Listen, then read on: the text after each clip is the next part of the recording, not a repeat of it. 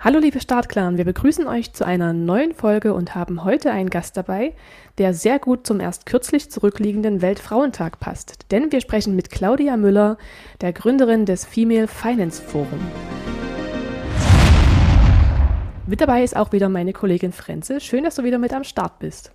Hallo, liebe Caro. Ich freue mich sehr auf das heute anstehende Gespräch, weil, wie du schon gesagt hast, thematisch sehr passend zu den prägenden Themen der letzten Tage und Wochen. Kurz noch zur Vorstellung von Claudia. Sie hat das Studium der internationalen VWL und Staatswissenschaften abgeschlossen und war im Anschluss mehrere Jahre lang bei der Deutschen Bundesbank tätig.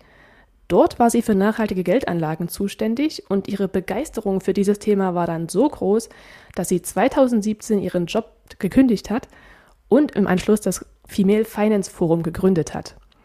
Ihre Motivation damals war es, die Welt ein Stückchen besser zu machen. Dort ist sie auch heute noch am Start und wenn sie nicht gerade beim Female Finance Forum im Einsatz ist, bäckt sie gerne in ihrer Freizeit Hochzeitstorten oder wandert durch Europa. Herzlich willkommen, liebe Claudia, schön, dass du bei uns bist und möchtest du da noch was ergänzen? Vielen Dank äh, für die Einladung. Ich freue mich total, da zu sein. Das ist eigentlich so das Wichtigste. Äh, ein weiteres Hobby ist auch noch die Musik, aber ich gebe zu, dass das in den letzten Jahren eher alles etwas kürzer gekommen ist. Du hast ja den Job bei der Bank hinter dir gelassen und das Unternehmen gegründet. Das, wir haben jetzt schon gehört, deine Beweggründe waren, die Welt so ein Stückchen besser zu machen. Thema Nachhaltigkeit. Gab es dann noch was Wichtiges, was du gerne noch ergänzen möchtest oder noch mal tiefer reingehen möchtest? Ja, also inhaltlich stimmt das total. Ich fand dieses Thema der nachhaltigen Geldanlage wahnsinnig spannend und finde es auch bis heute.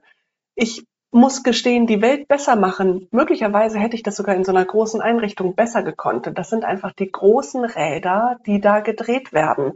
Allerdings muss man sich auch eingestehen, große Räder bewegen sich langsam und dafür muss man gestrickt mhm. sein. Ich bin einfach ein etwas ungeduldiger Mensch manchmal und äh, möchte gerne die Ergebnisse meiner Arbeit auch sehr konkret und sehr schnell sehen. Und das ist natürlich bei so Zentralbanken, die ja, wenn sie einmal eine Entscheidung treffen, die dann für die nächsten Jahrzehnte treffen, das aber auch bedeutet, dass jede Entscheidung halt jahrzehntelang vorbereitet werden muss. Ähm, da hatte ich einfach nicht so die Geduld für. Das heißt, ähm, ich wollte einfach, wie gesagt, irgendwie schneller Ergebnisse sehen. Mhm. Und ich mhm. habe auch festgestellt, ich bin echt eine schlechte Angestellte. Ich bin besser als Chefin. okay, was macht da für dich den grundlegenden Unterschied aus? Also geht es da darum, quasi, dass du mehr Impulse einbringen kannst oder was ist da so quasi der Hintergrund für dich? Ja, genau. Ich glaube, es sind so ein paar grundlegende Fragen. Also zum Beispiel habe ich überhaupt keine Angst vor Risiko oder dergleichen. Also ich denke mir halt, was, was kann denn passieren? Ja, es ist doch alles irgendwie nicht so schlimm und selbst wenn es nicht funktioniert, dann suche ich mir halt wieder einen Job.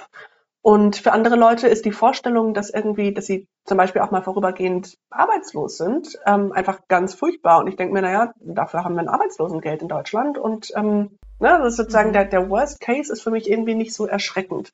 Und gleichzeitig gebe ich auch zu, dieses Arbeiten für andere Menschen, und möglicherweise Dinge tun, die ich nicht für sinnvoll erachte oder noch schlimmer, Vorgesetzte beobachten, während die Dinge tun, die sie meiner Meinung nach nicht tun sollten. Da habe ich gedacht, nee, das, also, das will ich doch lieber selber machen. Irgendwie, das war, war unabhängig von der Bundesbank, sondern echt einfach so dieses, oh Leute, ich kann es besser und ich, ich glaube nicht, dass ich alles besser mache, aber ich wollte es halt einfach mal ausprobieren.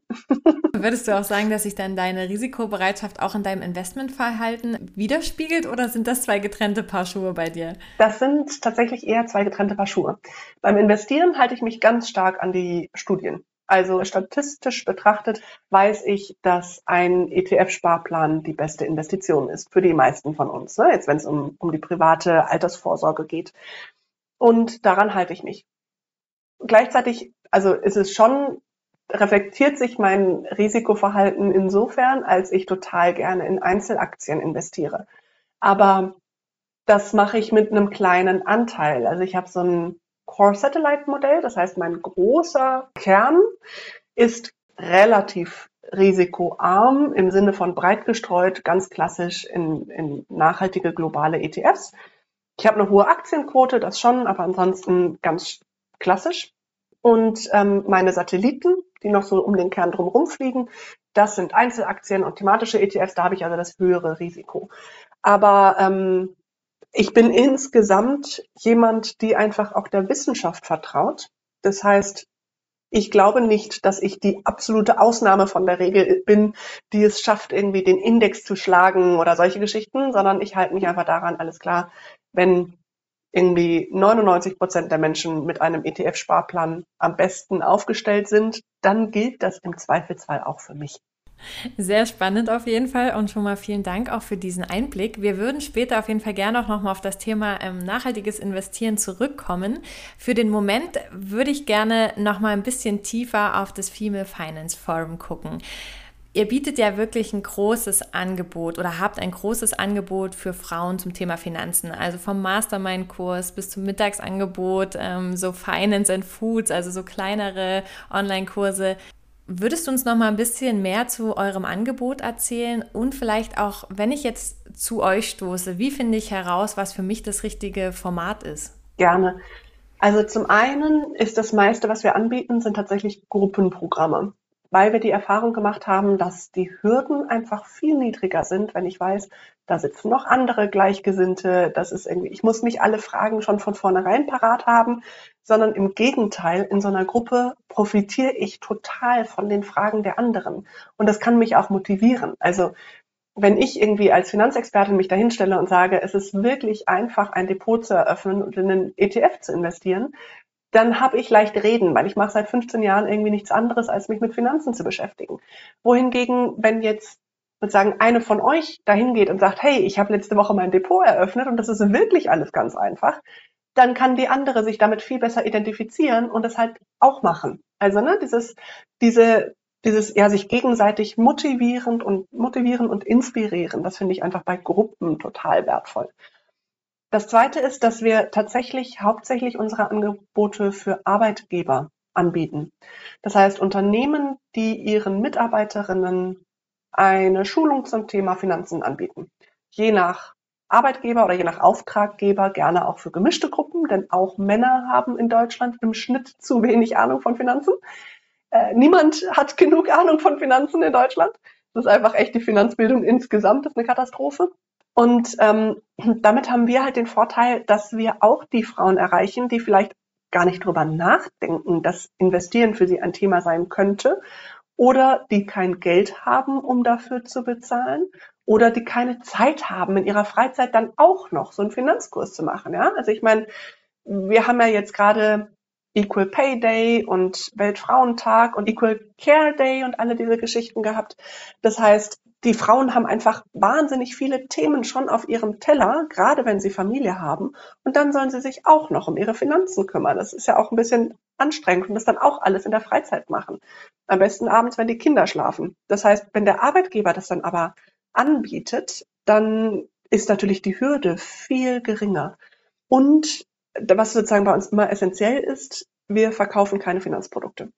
Es ist wirklich eine reine Bildungsplattform. Wir zu keinem Zeitpunkt kommen wir mit irgendeinem Versicherungsvertrag oder sowas um die Ecke, sondern wir erklären einfach, wie es alles funktioniert. Und das ist natürlich für die Teilnehmerinnen auch sehr, sehr wertvoll, dass sie wissen, sie können uns echt zuhören, was wir erzählen, weil ich habe kein eigenes Interesse daran. So, ich werde von dem Arbeitgeber bezahlt und dann muss ich nicht noch weiter Geld verdienen mit den Produkten, die ich eben verkaufe, beziehungsweise deswegen tue ich das nicht. So, das ist sozusagen das Kerngerüst. Inhaltlich haben wir alles angefangen vom Thema Money Mindset zum Beispiel. Das finde ich ein wahnsinniges, wahnsinnig spannendes Thema, das ich anfänglich für sehr, sehr überflüssig ähm, erachtet habe. Ich meine, so von der Bundesbank kommend, ähm, Money Mindset, das kann man irgendwie nicht berechnen. Das sind keine Zahlen. Was, was soll denn der Mist, ja?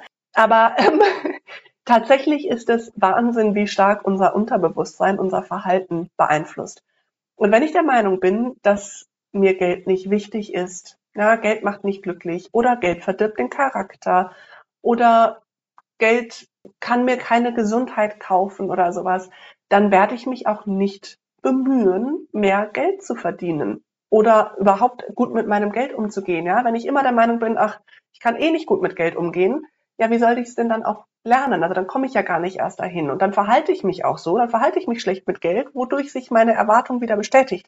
Und dann aber natürlich müssen wir auch halt wirklich ins Handeln kommen. Das heißt, Berechnung der eigenen Rentenlücke, des Investitionsbedarfs, wie viel sollte ich denn eigentlich zurücklegen? um im Alter ausgesorgt zu haben oder zumindest versorgt zu sein. Und, ähm, und dann das ganze Thema der Finanzplanung und der Geldanlage mit dem inhaltlichen Schwerpunkt auf der nachhaltigen Geldanlage an der Börse. Ja, das ist das breite Spektrum. Ich wollte gerade sagen, ein breites Spektrum auf jeden Fall. Äh, an der Stelle finde ich auch wirklich gut, dass ihr am Ende dann doch irgendwie offen für alle Zielgruppen seid, gerade wenn du auch den Unternehmensbereich ansprichst und dann eben genauso auch äh, alle männlichen Personen, die eben auch den Bedarf haben.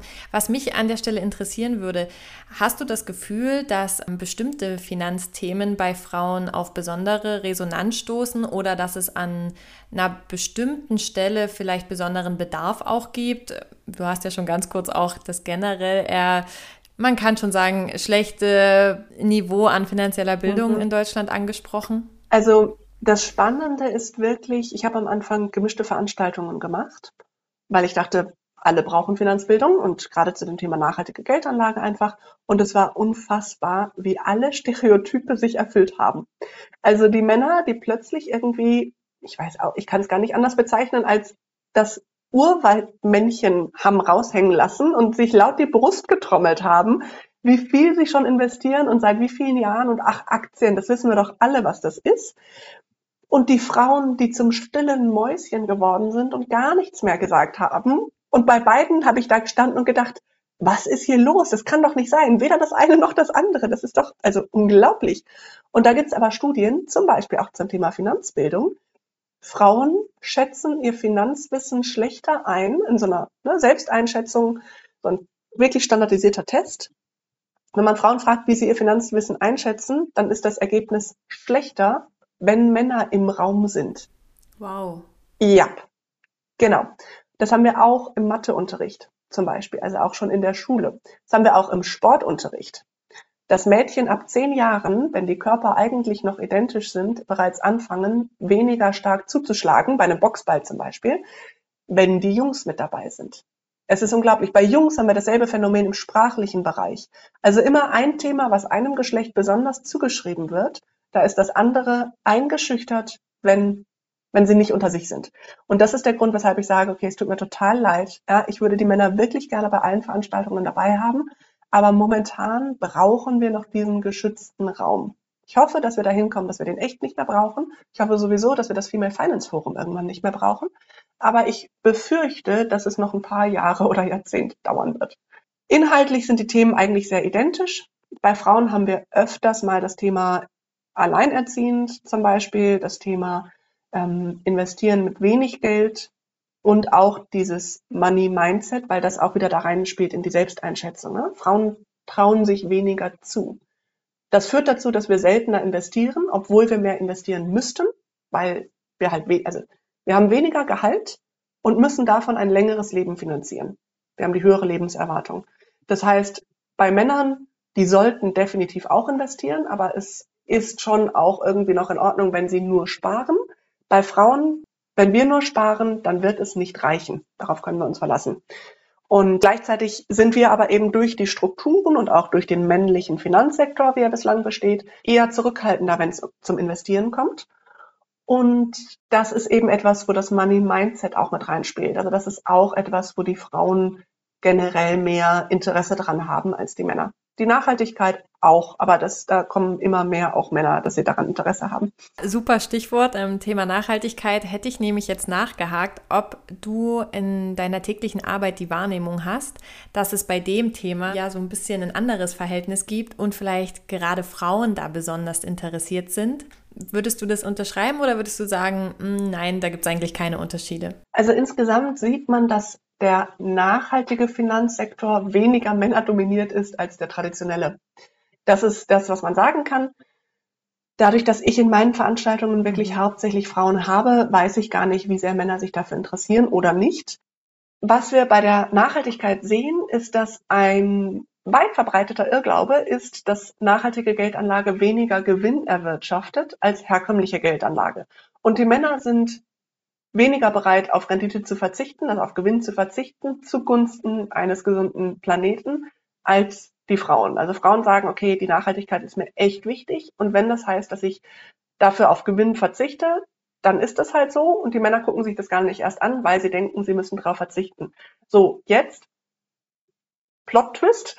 Mit der nachhaltigen Geldanlage verdienen wir tatsächlich mehr Geld als mit der traditionellen. Also die nachhaltige Geldanlage erwirtschaftet seit 15 Jahren, seit wir zuverlässige Daten haben, können wir das sagen, ähm, erwirtschaftet die nachhaltige Geldanlage bessere Rendite, also mehr Gewinn als die traditionelle. Das heißt, wir müssen überhaupt nicht darauf verzichten. Das heißt, die Männer unterliegen diesem Irrglauben und entlassen sich dadurch eigentlich, äh, lassen sich dadurch eigentlich diese Chance entgehen, ähm, ganz unnötigerweise. Das ist ja wirklich wahnsinnig spannend. Also du hast jetzt ganz viel schon gesagt, auch so gerade zum Money-Mindset. Ne? Also was, wie Frauen sich einschätzen, wie Männer dann, also allgemein, wie dann die Stereotype dann doch bedient werden und auch wie diese mhm. Einstellung ist, ne? dass Frauen tendenziell vielleicht auch einen altruistischeren Ansatz haben als Männer dadurch aber auch ganz andere ja, Produkte interessant finden oder spannend finden.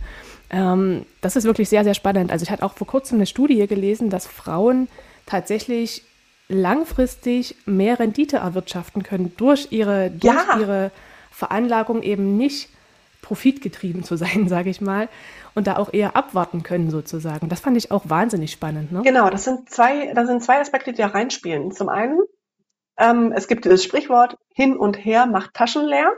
Und das trifft mhm. absolut zu. Ja, jedes Mal, wenn du kaufst und verkaufst, fallen irgendwelche Gebühren an und so weiter. Und, und halt, du verpasst dann doch den perfekten Zeitpunkt, um wieder auszusteigen und so. Und äh, das machen Männer häufiger als Frauen. Frauen mhm. bleiben auf ihrem Hintern sitzen und wie das gute Sprichwort sagt, sagt, an der Börse verdienst du das Geld mit dem Hintern, nicht mit dem Hirn. Ja, du musst einfach sitzen bleiben und nichts tun. Das ist leider wirklich so.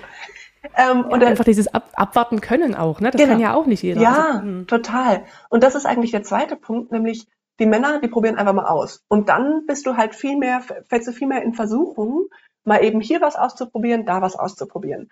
Die Frauen entwickeln erst eine Strategie, was das, also, und fangen dann, die entwickeln die Strategie, setzen sie um und bleiben dabei. Und die Männer verbringen gar nicht so viel Zeit mit Strategie entwickeln, sondern die laufen einfach los. Und das Problem mhm. ist, dass mhm. die Frauen, dadurch, dass sie halt erst alles planen wollen und verstehen wollen, manchmal gar nicht erst loslaufen. Das ist die große mhm. Gap. Also das Zerdenken genau, sozusagen. Genau, das total Zerdenken und vor lauter Perfektionismus und ich habe das Gefühl, ich weiß immer noch nicht genug und so weiter. Und mein Mathelehrer mhm. hat mir im mhm. Zweifelsfall schon gesagt, Mathe ist nichts für Mädchen.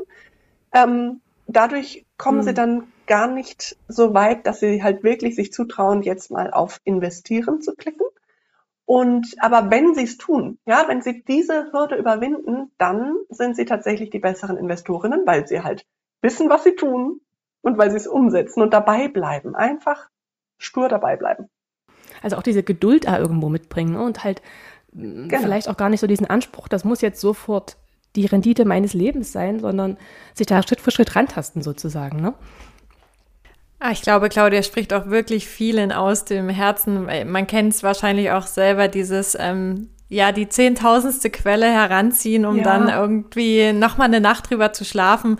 Ähm, ich kann da auch nur von meinen eigenen Erfahrungen berichten und sagen, ja, wenn man dann erstmal angefangen hat und dann irgendwie auch was hat, was man beobachten kann und analysieren kann und wo man so ein bisschen Bewegung auch mal sieht, ja, dann, dann geht's halt auch mal los und dann kann man auch einfach ähm, schauen, was zu einem passt und wie geduldig man am Ende dann eben auch wirklich ist. Ja, genau. Und es ist einfach, also das, das Verrückte ist ja, dass dieses Investieren, zumindest die ganz simple Geldanlage mit, mit ETFs, also mit breit, breit gestreuten Aktienfonds, ist ja viel einfacher, als wir glauben.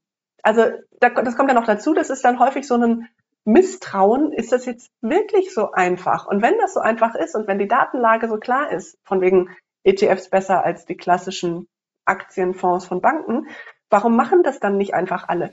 Ja, mhm. weil wir halt sozialisiert sind und weil der Bankensektor ja auch kein Interesse daran hat, dass wir verstehen, wie einfach es wirklich ist. Da spielt ja ganz vieles rein, weil wir keine Finanzbildung an Schulen haben und so weiter. Mhm. Und, ähm, und da aber halt einfach wirklich äh, also das, das, auch dieses Misstrauen, ist es wirklich so einfach? Im Zweifelsfall ist es wirklich so einfach. Es ist ein bisschen wie eine Fremdsprache lernen. Am Anfang muss man sich etwas reinfuchsen, aber dann kann man auch einfach mal ausprobieren. Und auch da vielleicht, um nochmal so der letzten Person Mut zu machen, wie viele von uns haben schon irgendein Kleidungsstück gekauft, von dem wir uns hinterher gedacht haben, hm, eigentlich Fehlkauf, ganz ehrlich, ja? Mhm. Nimm dieselben 30 Euro und steck sie in so ein Aktien-ETF und wenn es ein Fehlkauf war, dann war es halt ein Fehlkauf. Aber ja, ist dann halt so. Genau, also auch diese, diese, der Mut, der dann an mancher Stelle vorhanden ist, der dann komischerweise vielleicht auch uns als Frauen eher verlässt als die Männer, komischerweise. Ne? Ähm, genau, wir hatten jetzt auch schon über nachhaltige Geldanlagen gesprochen. Wie ist denn deine Definition von Nachhaltigkeit und wie passen für dich Nachhaltigkeit und Finanzen denn zusammen? Also ich orientiere mich eigentlich an den sozusagen offiziellen Definitionen. Ähm, sozusagen zum Thema Nachhaltigkeit geht es ja darum, dass die nächste Generation nicht schlechter gestellt ist, ihre Bedürfnisse zu erfüllen als jetzig lebende, also als jetzt lebende Generationen. Das heißt, es geht um Generationengerechtigkeit. Mhm. Und das finde ich einen wahnsinnig wichtigen Punkt. Also ich meine, also so die äh, 30 bis 40-Jährigen unter uns. Wir sind die erste Generation, der es im Durchschnitt nicht besser geht als der vorherigen Generation. Und das ist ein ganz schwieriges gesellschaftliches ähm, Phänomen auch. Also das liegt daran, dass auch die Schere so weit auseinander geht und dass tatsächlich die, die jetzt unteren ähm, Gesellschaftsschichten, rein halt vom finanziellen gesprochen, eben nicht mehr die großen Aufsteiger sind. Also es reicht heute eigentlich nicht mehr, die gute Ausbildung zu haben und hart zu arbeiten, sondern du musst auch irgendwie Glück gehabt haben oder ein Erbe oder sowas in die Richtung. Und, ähm, und, und wenn ich dann in die nächste Generation gucke und mir denke, dass zum einen diese Schere möglicherweise noch auseinandergeht und noch dazu wir den Klimawandel haben, dann wird mir echt anders. Naja, das heißt also, diese Generationengerechtigkeit ist der eine Punkt und dann finde ich die greifbarste Definition sind die ESG-Kriterien, mhm. also Environmental, Social und Governance. Das heißt Umwelt, Soziales und die gute Unternehmensführung. Und da dann, das muss man natürlich immer weiter runterbrechen, um zu verstehen, was heißt das denn eigentlich ganz konkret. Und das wäre so die Definition, der ich folgen würde. Ach so, und zu der Frage, wie das mit Finanzen zusammenhängt. Ähm, ich finde, das ist wahnsinnig wichtig. Meiner Meinung nach, das ist eine meiner, einer meiner Glaubenssätze, meiner mhm. Überzeugungen ist, ähm, Geld ist Macht. Und jede von uns hat diese Macht egal ob wir einen Euro auf unserem Bankkonto haben oder eine Million. Ja? Und diese Macht können wir nutzen. Und wenn wir unser Geld bei einer traditionellen Bank haben, insbesondere bei deutschen Banken, finanzieren diese Banken in großem Stil Kohlekraftwerke und sehr energieintensive Industrien, denn das ist vieles, was wir in Deutschland halt haben wohingegen, wenn dieses Geld bei einer nachhaltigen Bank liegt, dann finanzieren wir halt erneuerbare Energien oder ökologische Landwirtschaft oder sowas in die Richtung. Und diese Macht zu nutzen, sich dieser Macht bewusst zu sein, das gilt sowohl für uns selber als Einzelpersonen. Ja, wenn ich genug Geld habe, dann kann ich in meiner Beziehung bleiben, weil ich mich wohlfühle. Aber ich kann es mir auch leisten, meine Beziehung zu verlassen. Das heißt, es geht nicht um Macht im Sinne von Missbrauchen oder Macht über andere, sondern es geht um Entscheidungsfreiheit. Und dann eben auch dieses Geld nutzen, um den Planeten ein Stückchen besser zu machen oder wenigstens nicht weiter zu zerstören. Das wäre ja auch schon mal viel mit äh, viel gerettet, wenn wir das tun würden. Ja, ein wahnsinnig spannender Impuls, auch den du da gerade gegeben hast, mal darüber nachzudenken, wo man sein Geld liegen hat und was eben ja die Institution dahinter gegebenenfalls mit dem Kapital eben macht. Ähm, also fand ich es super spannend gerade auch nochmal, dass du das angesprochen hast, dass das eben auch dazu zählt, so diese Art von bewusster Entscheidung im Bereich Finanzen. Total. Und das ist auch wirklich ein Unterschied zwischen dem Geld, was auf meinem Konto liegt und dem Geld, was auf meinem Depot liegt. Also das Geld, das auf meinem Konto liegt, darüber, damit kann die Bank machen, was sie will. Die hat so ein paar regulatorische Vorgaben, das heißt, sie darf natürlich nicht alles machen, aber den allergrößten Teil davon darf sie verwenden, um das wiederum zu benutzen, um, um Projekte zu finanzieren, die sie finanzierungswürdig erachtet. Ja? Das heißt, da ist der große Unterschied, bei welcher Bank liegt mein Geld, liegt mein Konto. Bei meinem Depot da entscheide ich selber, in was ich investiere, in welchen ETF, in welche Einzelaktien, in welchen aktiven Fonds, was auch immer. Und ähm, das heißt, da ist es gar nicht so entscheidend, bei welcher Bank das Depot ist, denn da verdient die Bank kaum dran. Und das kann sie auch nicht irgendwie anders verwenden, denn das Geld investiere ich. Wohingegen das Geld, das auf meinem Konto liegt, das investiert die Bank. Das heißt, das ist tatsächlich der erste Schritt, das Konto zu einer nachhaltigen Bank umziehen. Und es gibt mittlerweile Kontoumzugsservice. Also sozusagen die neue Bank und die alte Bank müssen miteinander reden. Das darf nicht mehr so kompliziert sein wie früher. Das muss auch innerhalb von zwei, drei Wochen abgewickelt sein und alles ist gut. Dasselbe gilt auch für das Depot, geht auch, gibt auch so einen Kontoumzug, also ein Depotübertrag heißt es dann.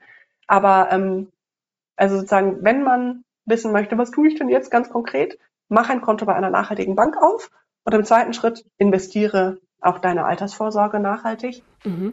Und ja. das ist ja genau auch was, was du ja vorhin schon angesprochen hast. Ne? Das ist ja, für mich geht es auch so ein bisschen Hand in Hand, dieses, gerade dieses Thema, wie können wir denn sicherstellen, dass der Planet nicht weiter drunter leidet und wir uns dann sozusagen oder die nächsten Generationen auch immer schlechter stellen. Also ich finde auch, das ist halt was, was man gar nicht so voneinander trennen kann und was natürlich auch eine langfristige Anlage irgendwie ausmacht, dass es nicht nur für mich äh, profitabel ist, sondern im besten Fall ja auch im großen Gesamtkonstrukt profitabel sozusagen. Genau, also sehe ich auch so. Und noch mhm. dazu mhm. bin ich halt überzeugt, dass ganz viele der Themen, die wir heute als nachhaltig bezeichnen, in 30 Jahren Standard sein werden. Also ganz viele der Themen, die wir als Nachhaltigkeitsthemen identifizieren, sind doch eigentlich einfach Zukunftsthemen. Ja, egal mhm. ob das die erneuerbaren Energien sind, ob das Geschlechtergerechtigkeit ist, ob das Gesundheit, Altern der Bevölkerung und Gesundheit ist, sind alles Themen, die wir als Nachhaltigkeit bezeichnen. Aber natürlich müssen wir uns darum kümmern. Ist doch gar keine Frage. Und deswegen glaube ich auch, dass den, oder deswegen sehen wir eben auch, dass die nachhaltige Geldanlage langfristig besser läuft als die traditionelle. Und ich persönlich glaube auch, dass das in der Zukunft so sein wird. Da muss man natürlich immer sagen, keine von uns kann die Zukunft vorhersehen. Wer weiß schon, wie das alles wird. Mhm. Aber meine Überzeugung ist es auf jeden Fall. Das stimmt. Ich glaube, da können wir auf jeden Fall uns auch mit einreihen. Also gerade auch mit unseren Plattformen wie Econius, da sehen wir auch, dass das einfach immer relevanter geworden ist und auch aktuell immer noch mal viel mehr an, nach, äh, an Interesse gewinnt und auch was ist, was halt wirklich die Zukunft mitprägt und entscheidet sozusagen. Und da sind wir auch schon bei einem ganz guten Stichwort, weil natürlich haben wir das auch wahrgenommen, dass jetzt gefühlt Nachhaltigkeit ist ein Trendthema und diese Geldanlagen gefühlt so aus dem Boden sprießen. Wie kann man denn wirklich sicher gehen, dass es eine wirklich nachhaltige Geldanlage ist und jetzt nicht nur dem Greenwashing dient? Gibt es da vielleicht besondere Kriterien, auf die ich achten sollte? Also da kommt es ein bisschen darauf an, ob ich jetzt in Einzelaktien investiere oder in Fonds, in ETFs und so weiter. Also ne, auf welcher Ebene schaue ich jetzt gerade eigentlich? Ich finde, insbesondere wenn ich halt nicht professionell mich mit Geldanlage beschäftige, dann würde ich mir wünschen, dass es ein Siegel gibt, auf das ich irgendwie vertrauen kann. Weil also, das ist so ähnlich wie wenn ich jetzt zum Beispiel mich um also bei Lebensmitteln schaue, ich verstehe nicht, was da hinten drauf steht. Ja, ich brauche ein Siegel vorne, das mir sagt, wo kommt das her und äh, ist das irgendwie okay oder nicht. Und ähm, mhm. und das, also ähnliches würde ich mir halt bei der Geldanlage auch wünschen. Da gibt es zum Beispiel das Forum Nachhaltige Geldanlagen. Da gibt es die Plattform Faire Fonds und Stiftung Warentest macht auch viel äh, in dem Bereich. Das heißt, da kann man auch schauen, die haben eigene Ratgeber zum Thema nachhaltige Geldanlage. Die haben Ratgeber zum Thema Investieren mit ETFs, wo es dann ein, ein, extra Kapitel zum Thema Nachhaltigkeit gibt. Also das wären so für mich die Anlaufstellen, wenn ich jetzt als sozusagen normale Nicht-Finanzfachfrau ähm, das Thema angehen wollen würde. Insgesamt muss man aber auch sagen, die, Nachhalt, die, die nachhaltige Geldanlage ist genauso wenig perfekt wie wir. Ja, also ich kann dir nicht garantieren, dass in meinem Kühlschrank kein Nestlé-Produkt steht, weil ich einfach keinen Überblick habe, welche Marken da alle zugehören. Es sind zu viele, ja. Ich, ich, ich weiß es einfach nicht. Mhm. Ich weiß aber, dass Nestlé definitiv nicht in meinem ETF enthalten ist, also nirgendwo in meinem Depot schlummert. Oder genauso ist ganz spannend, mhm. zum Beispiel Apple wird ist kein nachhaltiges Unternehmen, wird immer aussortiert bei den nachhaltigen Fonds, zumindest bei den etwas besseren. Äh, aber wie viele Leute von uns haben ein iPhone? Ja, also ich sehe das immer wieder, das finde ich ganz unterhaltsam, dass Leute an ihre Geldanlage deutlich höhere Ansprüche stellen als an ihren Konsum, an ihr Kaufverhalten, so das, was sie halt zu Hause haben oder neu kaufen wollen oder so. Und das, da müssen wir uns einfach klar machen, das wird es nicht sein. Also es ist leichter, mhm. finde ich, nachhaltig zu investieren, als nachhaltig zu konsumieren, weil es ja, ne, ich treffe mhm. halt irgendwie jeden Tag irgendwelche Kaufentscheidungen oder zumindest mehrmals pro Woche, wenn ich irgendwie im Supermarkt bin oder beim Bäcker oder so. Wohingegen meine Finanzentscheidungen treffe ich halt ungefähr einmal im Jahr, wenn ich meinen Dagobert Duck Tag mache, also wenn ich meine Tälerchen poliere und meine Strategie überprüfe. Und äh, das heißt, es ist viel leichter, nachhaltig mhm. zu investieren, aber es ist auch nicht perfekt. Das sollte uns klar sein. Und vielleicht als konkreten Impuls noch, jetzt wenn es um ETFs geht, mag ich die sogenannten SRI-Kriterien, das ist das Socially Responsible Investing. Die sind einfach nochmal enger als die ESG-Kriterien, denn das große Problem bei der Nachhaltigkeit ist ja, dass es, dass es keine einheitliche Definition von Nachhaltigkeit gibt. Das heißt, irgendwie gefühlt sind mittlerweile 90 Prozent aller Fonds auf dem Markt sind irgendwie nachhaltig. Also tragen den Titel Nachhaltigkeit. Und wenn man da reinkommt, denkt man sich, also nee. da geht die Vorstellung doch ein bisschen auseinander. Genau. Ich würde gerne noch eine Studie auch in den Raum werfen, ähm, denn laut einer Studie von Swiss Life Deutschland und YouGov Deutschland aus dem Jahr 2022 würden sich gerne 50 Prozent der Menschen für Nachhaltigkeit einsetzen. Aber wenn es dann um die Geldanlagen geht, denken nur 5 Prozent an Nachhaltigkeit. Ich fand es super spannend und aber auch irgendwie wieder erschreckend und ja, woher denkst du, kommt dieser Gap, also zwischen diesem, diesem sehr präsenten Thema überall und dann trotzdem, dass nur 5% ähm, bei ihren Geldanlagen an Nachhaltigkeit denken? Also zum einen würde mich auch noch interessieren, wie viele Leute tatsächlich ihr Alltagsverhalten verändert haben. Ja, wie viele Leute fliegen weniger oder sind Vegetarier geworden, nehmen öfters das Fahrrad zur Arbeit oder so. Also die, der Wunsch, nachhaltig zu sein und die Umsetzung sind ja manchmal auch, auch bei anderen Themen und nicht nur bei Finanzthemen, ähm, gehen manchmal auseinander. Ähm, nichtsdestotrotz wäre es natürlich super, wenn wir mehr Leute für die nachhaltige Geldanlage gewinnen könnten. Ich habe die Erfahrung gemacht, dass das Problem bei der nachhaltigen Geldanlage eigentlich nicht die Nachhaltigkeit ist, sondern die Geldanlage. Ja, es sind so wenige Leute, die überhaupt sich an das Thema Geldanlage dran trauen.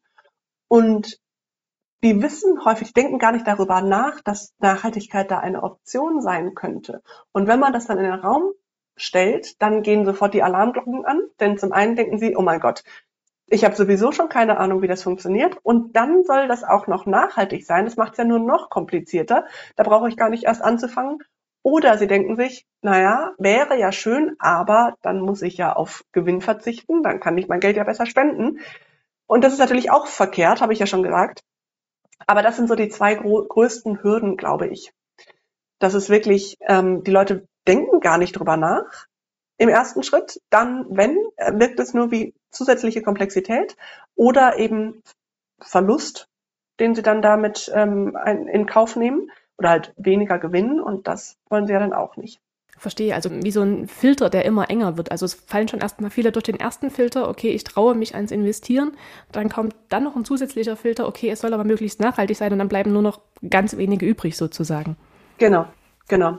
Und das Spannende ist ja, ähm, also eben, wenn man den Leuten das dann klar macht, also es ist immer wieder, sehe ich das, dass, dass die Leute dann in meinen Seminaren irgendwie wirklich wie, wie, wie so, also die Augen gehen auf und das heißt, warum ist das so einfach? Und man kriegt halt wirklich irgendwie, man, man muss so ein paar Grundlagen verstehen, ja, also die Finanzplanung ist total wichtig, aber dieses, die praktische Umsetzung, investieren in ETFs ist so simpel und auch in andere Sachen zu investieren ist halt wirklich simpel ähm, wenn ich halt die Grundlagen verstanden habe.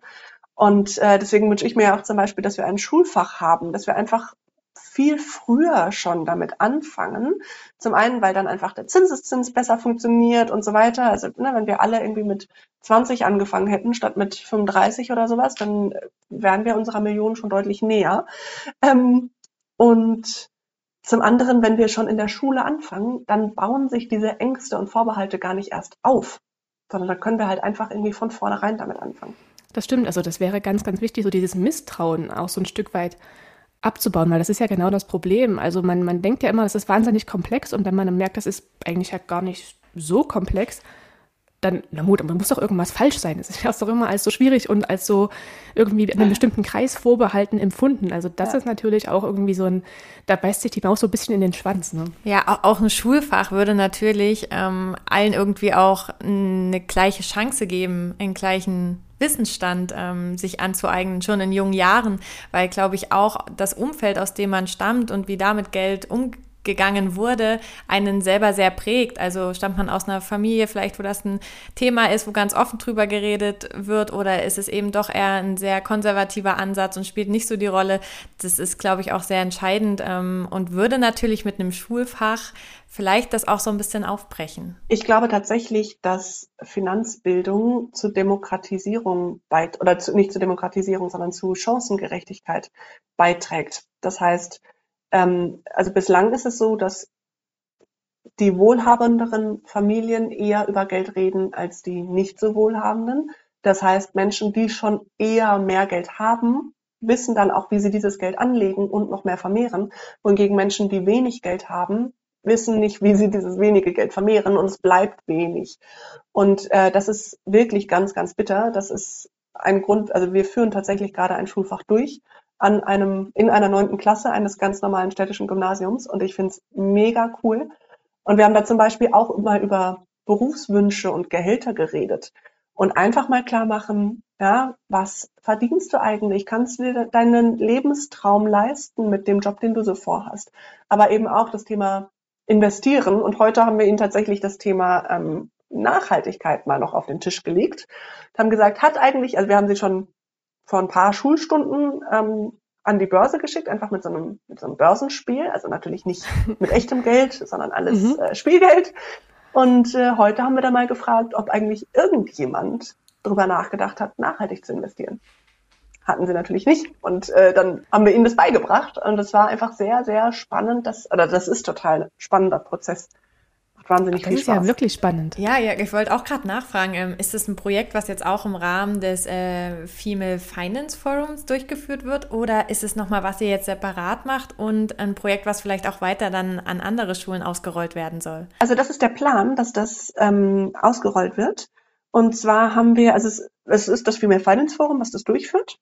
Und mhm. unser Plan ist, dass wir das jetzt ein bis zweimal, also wir sind tatsächlich digital dazugeschaltet und wir haben eine Lehrkraft vor Ort, die mhm. einfach in der Klasse ist. Und ähm, diese Lehrkraft möchte das perspektivisch auch wirklich übernehmen. Also das ist ein, ein Sovi-Lehrer, der sozusagen auch vom, vom Hintergrund her durchaus passen würde, aber der hat natürlich, wie die meisten von uns, auch nur so wenig bis gar keine Ahnung von Finanzen. Ich hoffe, er nimmt mir das nicht übel, wenn ich das so sage. Ich habe mich nie mit ihm darüber unterhalten, ehrlich gesagt, aber das war seine eigene Aussage, dass wir das bitte inhaltlich gestalten sollen. Und ähm, das ist aber natürlich auch was, ja, auch zu der Nachhaltigkeit ist halt auch, ob es langfristig tragbar ist. Und wir können nicht auf unbegrenzte Zeit jede Woche in eine Schulklasse gehen. Ich meine, es ist ein Pro Bono-Projekt für uns. Ja? Schulen haben nicht viel Budget. Mhm. Das heißt, wir möchten mhm. das das ist jetzt das Pilotprojekt, damit wir lernen, wie wir die Unterlagen bestmöglich vorbereiten, damit die Lehrkräfte das dann selber durchführen können. Und dann machen wir natürlich eben Schulung von Lehrkräften und kommen gerne auch irgendwie immer mal wieder noch dazu oder machen Q&A-Sessions, wo wir dann verschiedene Schulklassen einladen oder so. Aber damit die Schulen das dann eben autonom durchführen können. Das ist die Zielsetzung dabei. Und das ist unglaublich. Also ich bin überzeugt davon, dass wir einen wahnsinnigen Hebel haben. Die Schülerinnen und Schüler sind total begeistert und es macht echt Spaß. Und äh, ich werde Ende März ähm, vor Ort sein, um die einfach auch, auch, also das ist dann die letzte Stunde vor den Osterferien. Da werde ich einfach da sein und äh, irgendwie nochmal mit denen sprechen. Und weil bislang kennen wir uns ja alle nur digital. Und ich freue mich schon total darauf. Das glaube ich gern. Ich glaube, die Schüler freuen sich auch und die Schülerinnen, weil das ist natürlich auch was, was ich mir, ich kann jetzt nur von mir sprechen, total gewünscht hätte. Ne? Also mhm.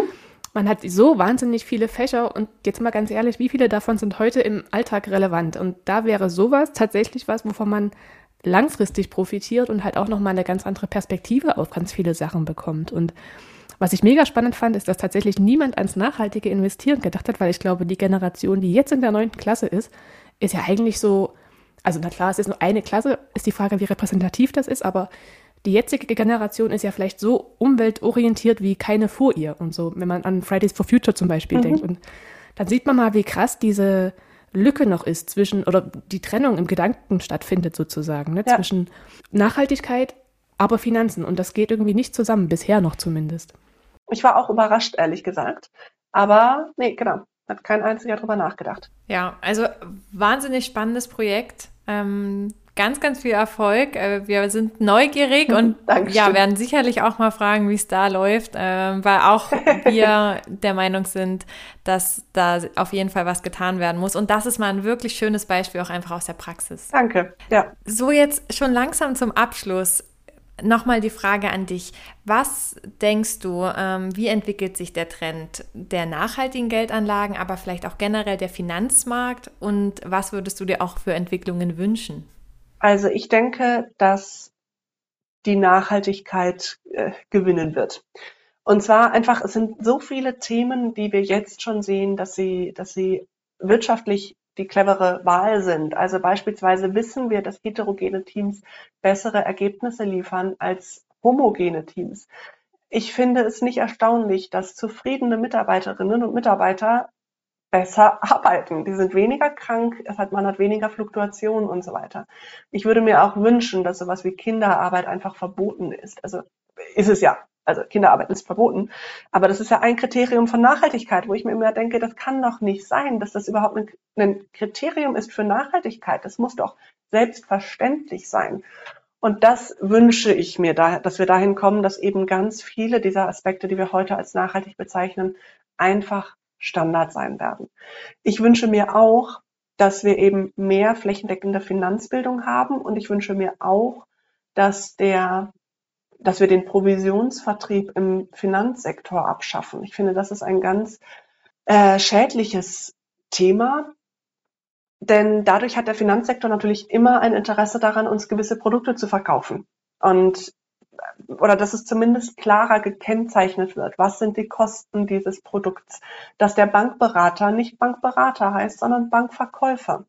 Dann wäre es schon mal deutlich klarer. Ja, es ist wie der Autoverkäufer. Ist völlig klar, wenn du dahin gehst, dann wird er dir ein Auto verkaufen und auch das von dem eigenen Autohaus und auch ähm, der wird nicht hinterfragen, ob du überhaupt ein Auto brauchst oder mit dem Fahrrad besser fährst. Ja, und im Zweifelsfall kriegst du auch das, die etwas bessere Ausstattung, als du eigentlich ursprünglich wolltest. Und genauso verdient die Bank ihr Geld halt auch. Ja, und wenn du das Auto brauchst, dann bist du da richtig aufgehoben.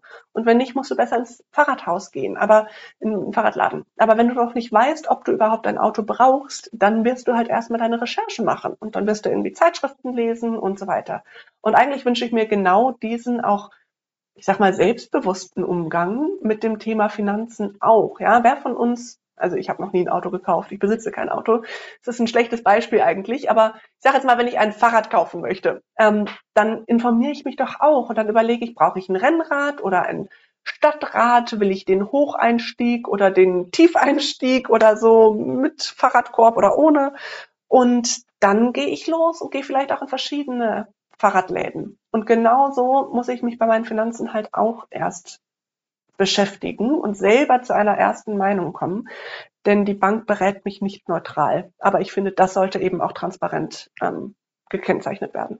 Das stimmt auf jeden Fall. Also das ist was, was man halt leider immer noch irgendwie zu sehr vernachlässigt bei der ganzen ja, Herangehensweise sozusagen. Vielleicht noch mal ganz kurz zu den Formen zur nachhaltigen Geldanlage. Denkst du, dass sich da bestimmte Formen, wie zum Beispiel Fonds, mehr durchsetzen werden als andere? Oder ist das relativ gleichrangig und es geht eher um das Produkt, was dahinter steht? Also ich glaube, dass es, dass die Frage immer bleiben wird, in was ist mein eigenes Risiko, mein eigenes Risikoprofil und auch einfach, wie viel Geld habe ich. Also ich möchte ja zum Beispiel total reich werden weil ich gerne in Startups investieren möchte, in nachhaltige Startups. Und finde ich super spannend, aber mhm. dafür brauche ich halt einfach ein bisschen mehr Geld als das, was ich jetzt habe. Auch dafür braucht man gar nicht so mhm. unglaublich viel Geld. Also es gibt mittlerweile durchaus Möglichkeiten, auch irgendwie mit 10.000, 15.000 Euro in so ein Startup zu investieren. Aber wenn ich mir dann klar mache, dass ich mindestens in zehn verschiedene Startups investieren sollte und dass das halt auch nicht die Grundlage meiner Altersvorsorge sein sollte, dann ist klar, dass ich schon mal tendenziell so eine Million auf dem Konto haben sollte, um eben 100.000 davon investieren zu können. So, bin ich noch nicht, arbeite ich dran. Das heißt, ich glaube, dass Aktienfonds einfach gerade für die, also die kleinen Investorinnen unter uns, zu denen ich mich auf jeden Fall mit dazu zähle, ein relativ unschlagbares Mittel der Wahl bleiben werden. Immobilien haben ihre eigenen Vorteile und ich hoffe, dass die auch wieder irgendwie in, gerade in den Großstädten halt etwas erschwinglicher werden. Mhm. Und äh, sehen wir jetzt schon so eine gewisse Kehrtwende oder mal schauen, wie es weitergeht.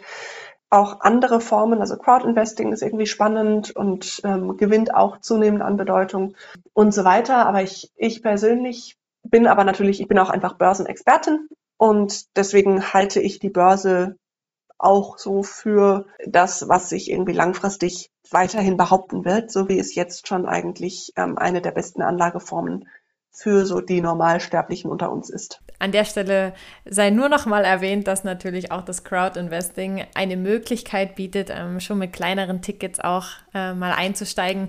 Bei uns über den Plattform ab 250 Euro. Ähm, aber wie du sagst, da muss jeder schauen, welches Produkt zu einem passt und die eigene Risikobereitschaft ist ein ganz, ganz wichtiger Punkt. Die sollte man kennen, mit der sollte man sich auch mal auseinandersetzen davon ist auf jeden Fall abhängig, auch ob eben Crowdinvesting etwas für äh, ja, die Person, die eigene Person ist. Sehr gut, dann haben wir das nochmal analysiert. Und was ist denn so dein, ja, vielleicht die, der heilige Gral, gibt es da einen? Also wenn jetzt die Zuhörerinnen und Zuhörer sagen, sie möchten jetzt auch anfangen, in nachhaltige Geldanlagen zu investieren, worauf sollten sie sich unbedingt achten und was wären denn so da die ersten Schritte, die du ihnen empfehlen würdest?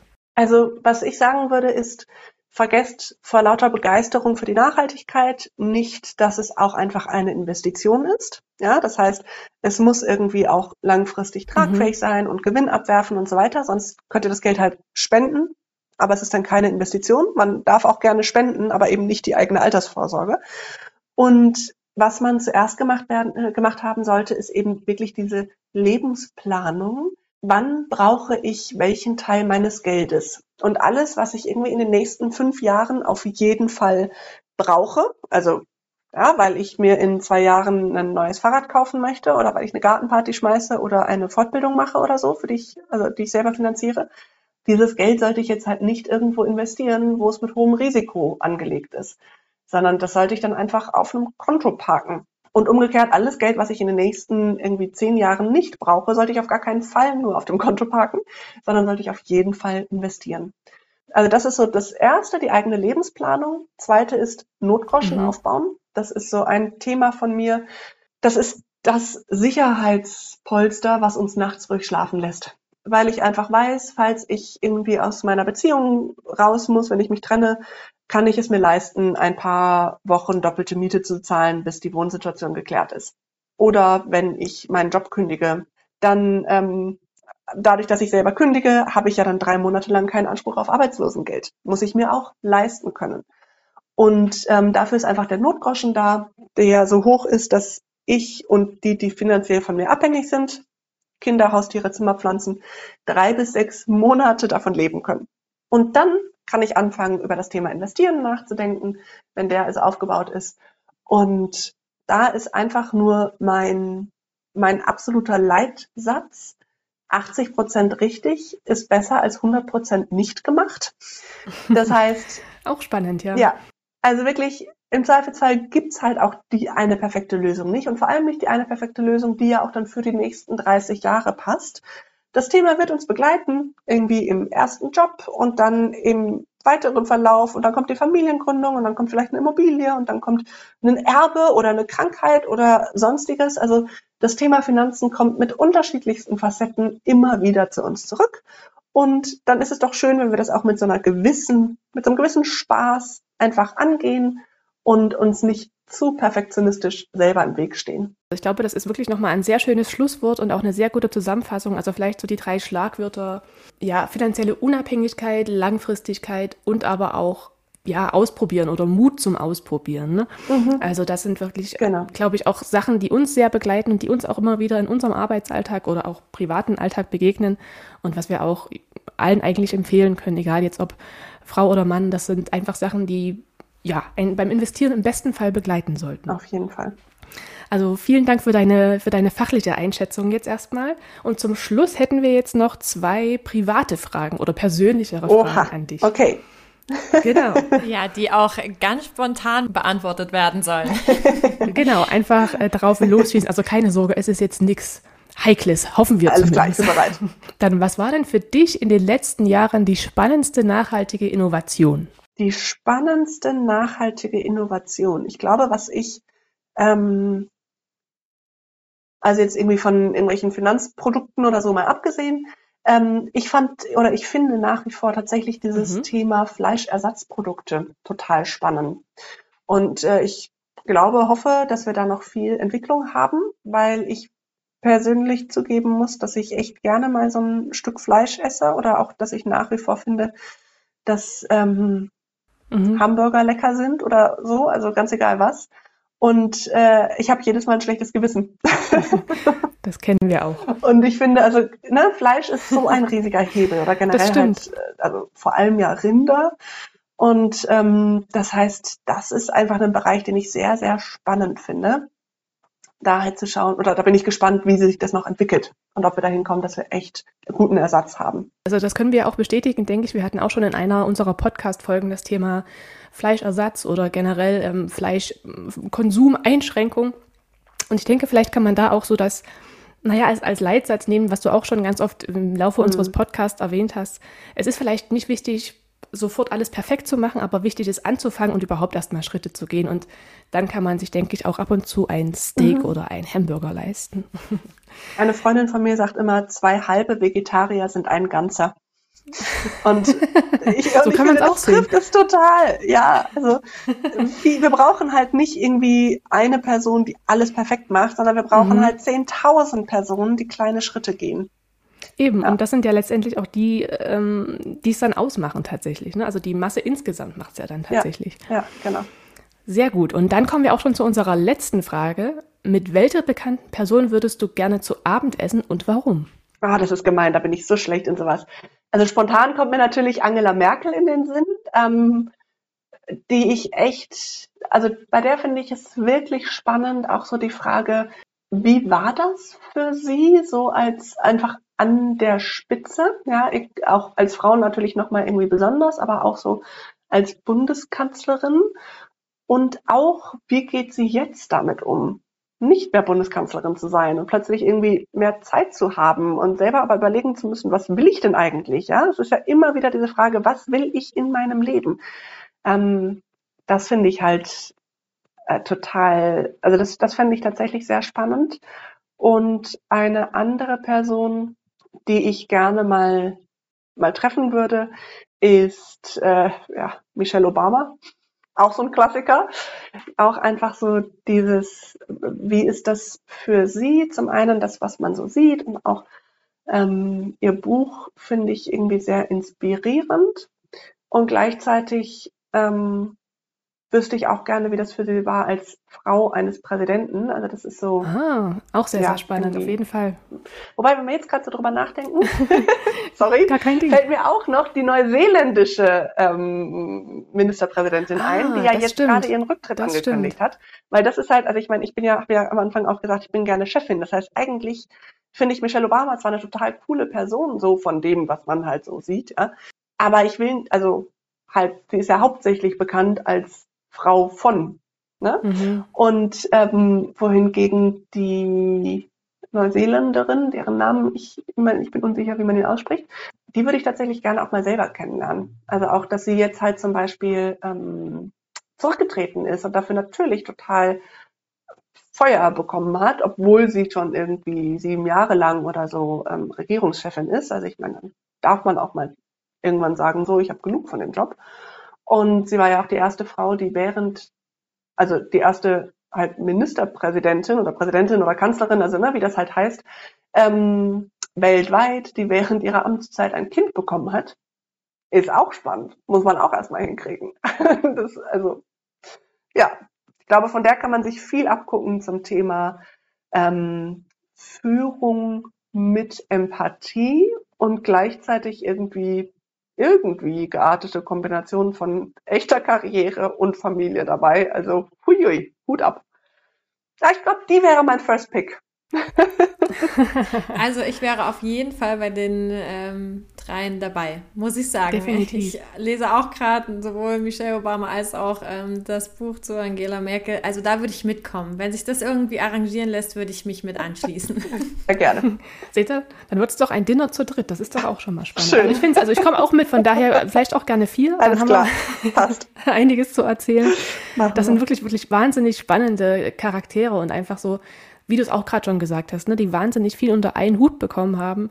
Und äh, da würde mich einfach auch interessieren, wie sie das geschafft haben und wie sie vor allem auf dem ja, Boden der Tatsachen geblieben sind. Oder auch, wie sie dahin zurückgekommen sind dann. Oder auch so, genau. Dem, tja, keine Ahnung.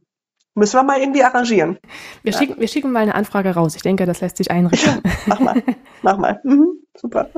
Dann sind wir jetzt an der Stelle am Ende unseres Gesprächs angekommen und bedanken uns ganz sehr für deine Zeit, für deine sehr, sehr spannenden Einschätzungen und Einblicke und ja, hoffen, dass äh, viele unserer Hörerinnen und Hörer sich da auch etwas mitnehmen können für sich selber.